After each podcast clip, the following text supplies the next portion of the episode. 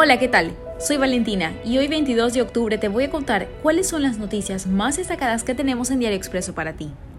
En actualidad, caso Pandora Papers. La comisión se ratifica en que el presidente tiene que ir a declarar.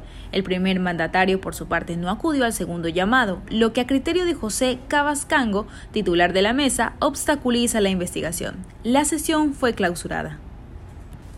Por otro lado, delincuentes amedrentaron a pasajeros de un bus con una subametralladora y un cuchillo. Los dos detenidos, entre ellos un menor de edad, serían integrantes de la banda delincuencial del Colorado, informó la policía. En noticias internacionales, UNICEF alerta el incremento de secuestro de mujeres y niños en Haití.